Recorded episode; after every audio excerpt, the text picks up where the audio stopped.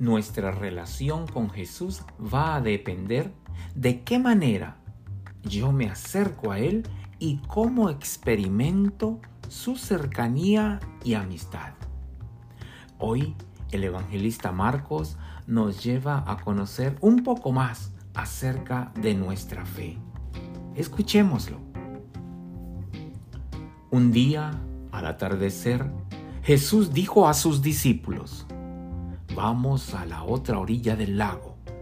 Entonces los discípulos despidieron a la gente y condujeron a Jesús en la misma barca en que estaba. Iban además otras barcas.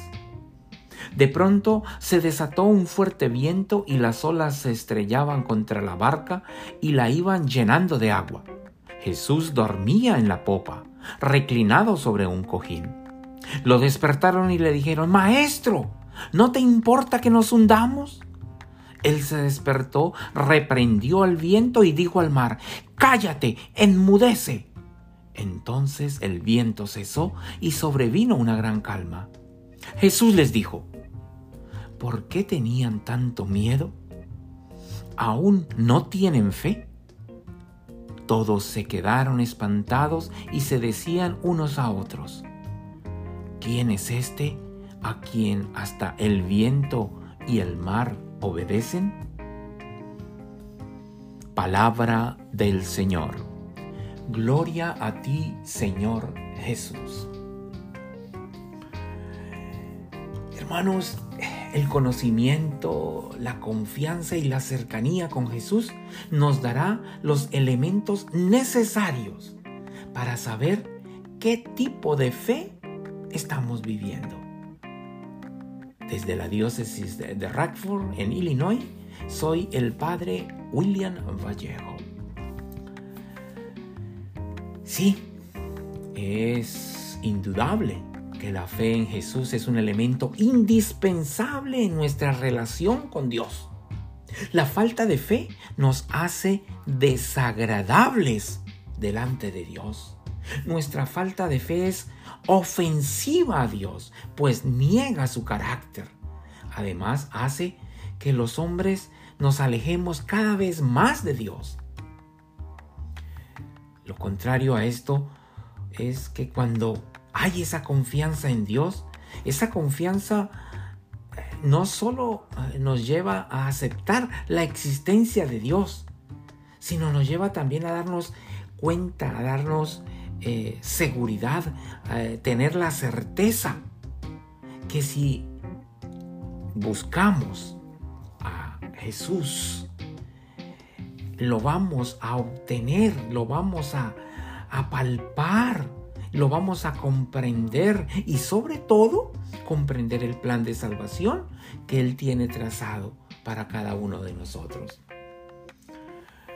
Hermanos, al hablar de fe es necesario que seamos conscientes y realistas y reconozcamos qué clase de fe hay en nosotros. Y por ende, cómo estamos experimentando a Jesús en nuestras vidas. Por eso yo te pregunto, ¿cuál es tu tipo de fe? ¿Cuál es tu tipo de fe? Hay varios tipos de fe.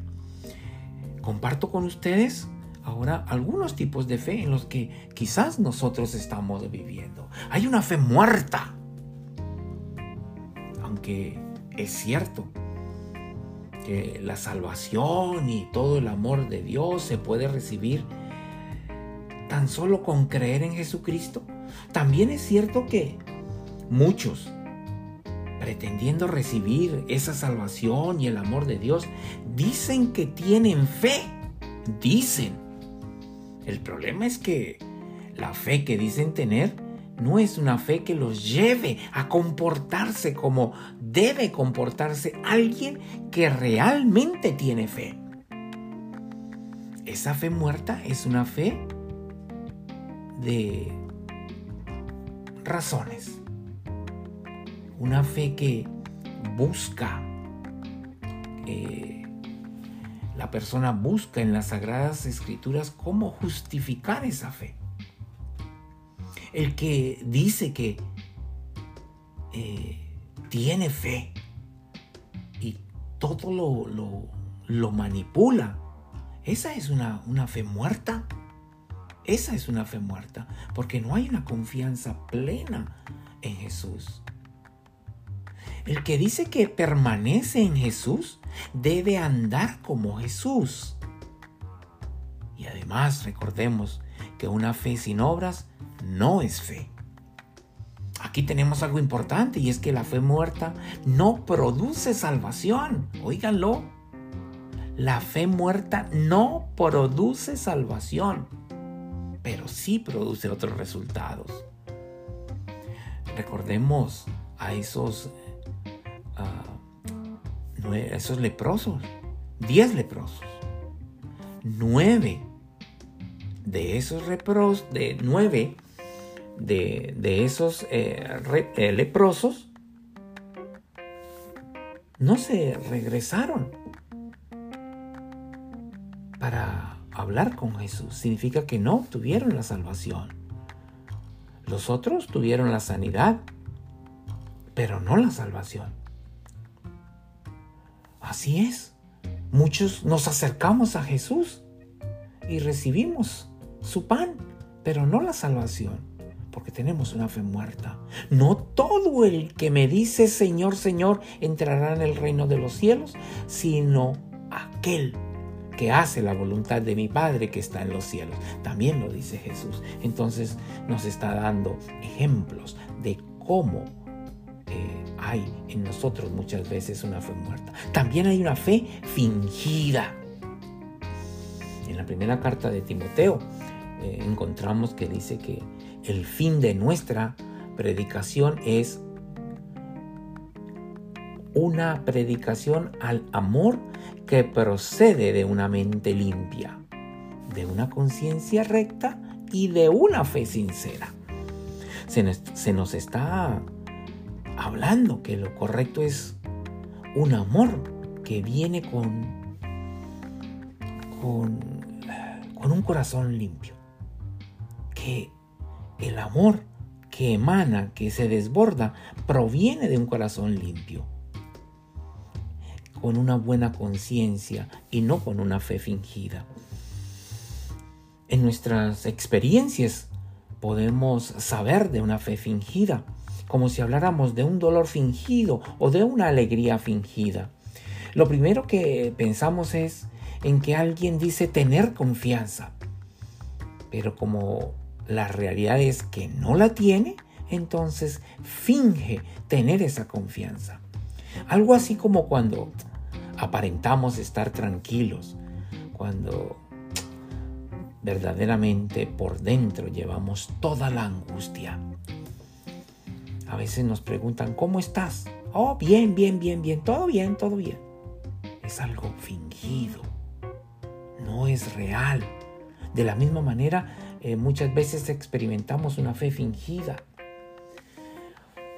Cuando vivimos esta fe fingida, estamos buscando nosotros falsas eh, eh, expectativas, falsas realidades. No existe verdaderamente el amor de Dios en esta persona cuando vive una fe fingida. Pues lo que vive es algo fingido. Entonces no hay esa conexión de nosotros como hijos para con Dios. ¿Cómo le vamos a fingir a Dios? siendo que Él no finge su amor a nosotros? ¿Verdad que somos irresponsables ante esto?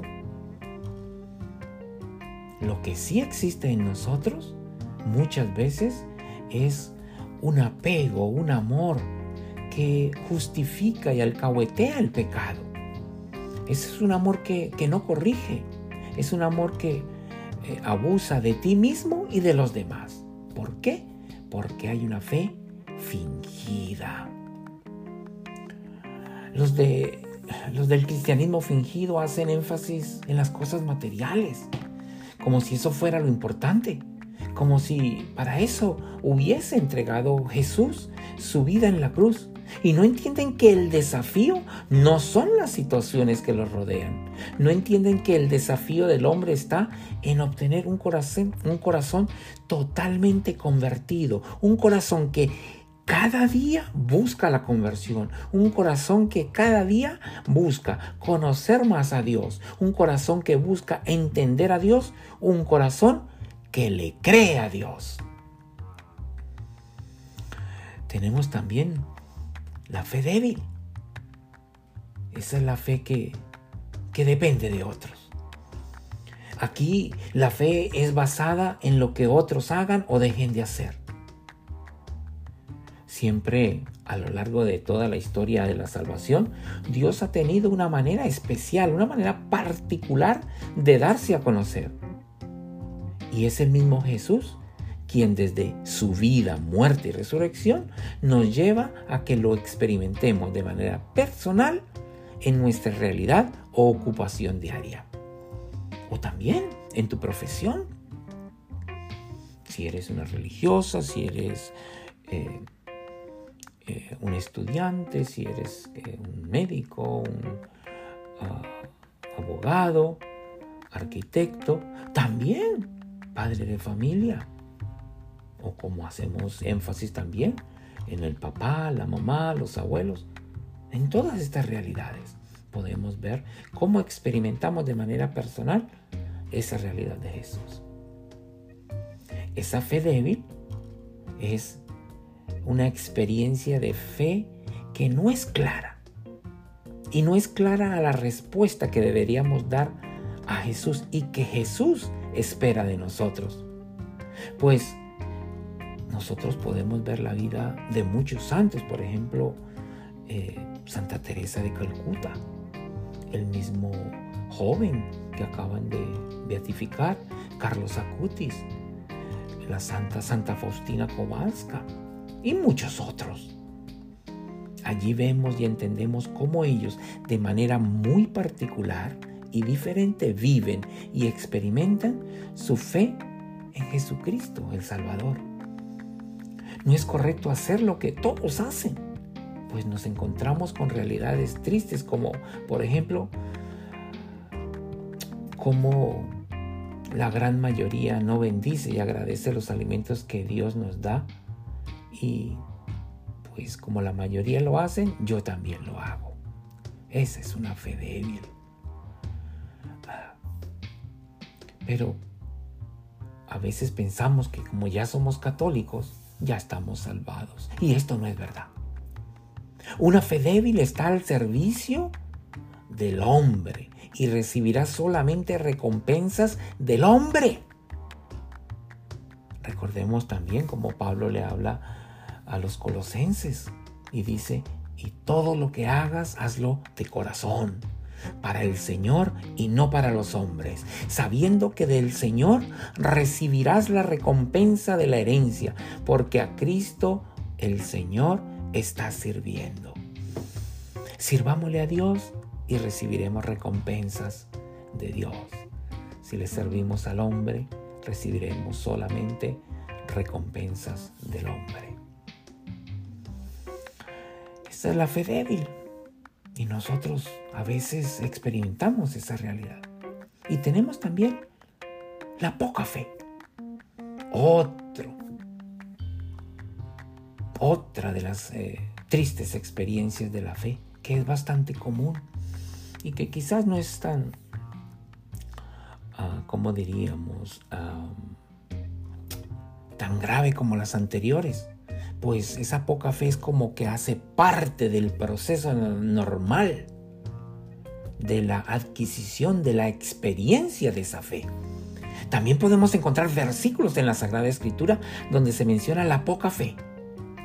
Y nos daremos cuenta de que a veces es también nuestra experiencia. El mismo evangelista Mateo nos dice, y si Dios viste hacia el pasto del campo que hoy brota y mañana se echa al fuego, ¿no hará mucho más por ustedes? ¡Qué poca fe tienen! Y también dice Jesús en el Evangelio de hoy, ¿por qué tienen miedo? Hombres de poca fe. Este tipo de fe nos impide realmente una vivencia plena del amor misericordioso de Dios. También resulta ofensiva a Dios esta actitud de fe, pues no colocamos toda esa confianza que Él espera de nosotros. ¿Qué debemos hacer ante esta realidad? Ante estos tipos de fe, ¿en cuál de ellos me encuentro yo reflejado? ¿Cuál es tu tipo de fe? ¿Cuál es tu tipo de fe? Lo primero que debemos hacer e importante es que, reconozcamos nosotros en qué tipo de fe estamos, cuál es, cuál es tu tipo de fe, para así tomar acciones que nos lleven a vivir una fe plena. Pidamos perdón al Señor por no depositar plenamente nuestra confianza en Él y entregar nuestras vidas totalmente a Él. Confesemos nuestra falta y Él, en su infinita misericordia, de seguro nos va a perdonar para que limpios de ese pecado podamos nosotros con un corazón ardiente seguirlo a Él. Por terrible que sea la situación de experiencia de fe en Jesús, siempre la solución comienza con la confesión del pecado y obtendremos un beneficio doble. Somos perdonados y también somos limpios, lo cual implica normalmente eh, el tratamiento necesario para cambiar, en este caso, esa mala actitud de nuestros corazones que hace que nuestra fe no sea la que Dios desea y que Él espera de nosotros. Hoy, en muchos de nuestros países, es un día especial porque recordamos a nuestros padres. Ellos también esperan mucho de nosotros, no simplemente un regalo material, sino especialmente todo nuestro amor, pues en ese mismo amor hemos crecido gracias a sus ejemplos. Doy y pido a Dios una bendición especial para todos los padres que en este momento eh, comparten conmigo esta reflexión.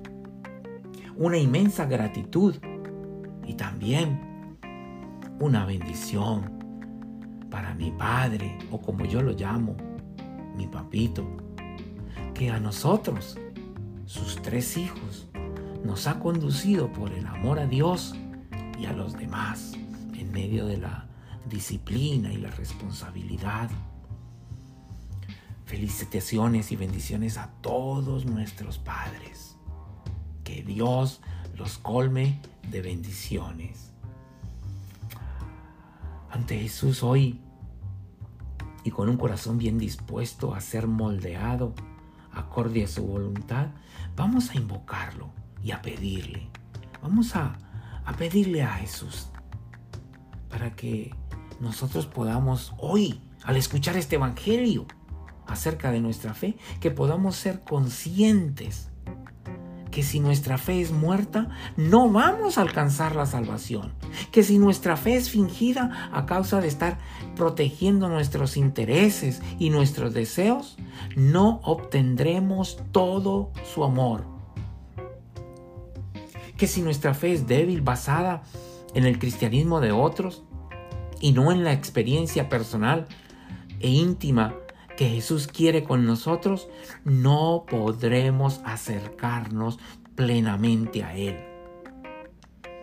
Que esa poca fe, donde podemos eh, tener quizás una mínima parte del conocimiento eh, de Dios, que esa poca fe sea el inicio para que nosotros con claridad podamos obtener la presencia que Dios quiere hacer en tu vida y en la mía, y que sea el comienzo de una historia donde, alimentados del amor misericordioso, podamos saciarnos y entregar completamente nuestras vidas confiando única y exclusivamente en Jesucristo, nuestro Señor, quien vive y reina por los siglos de los siglos.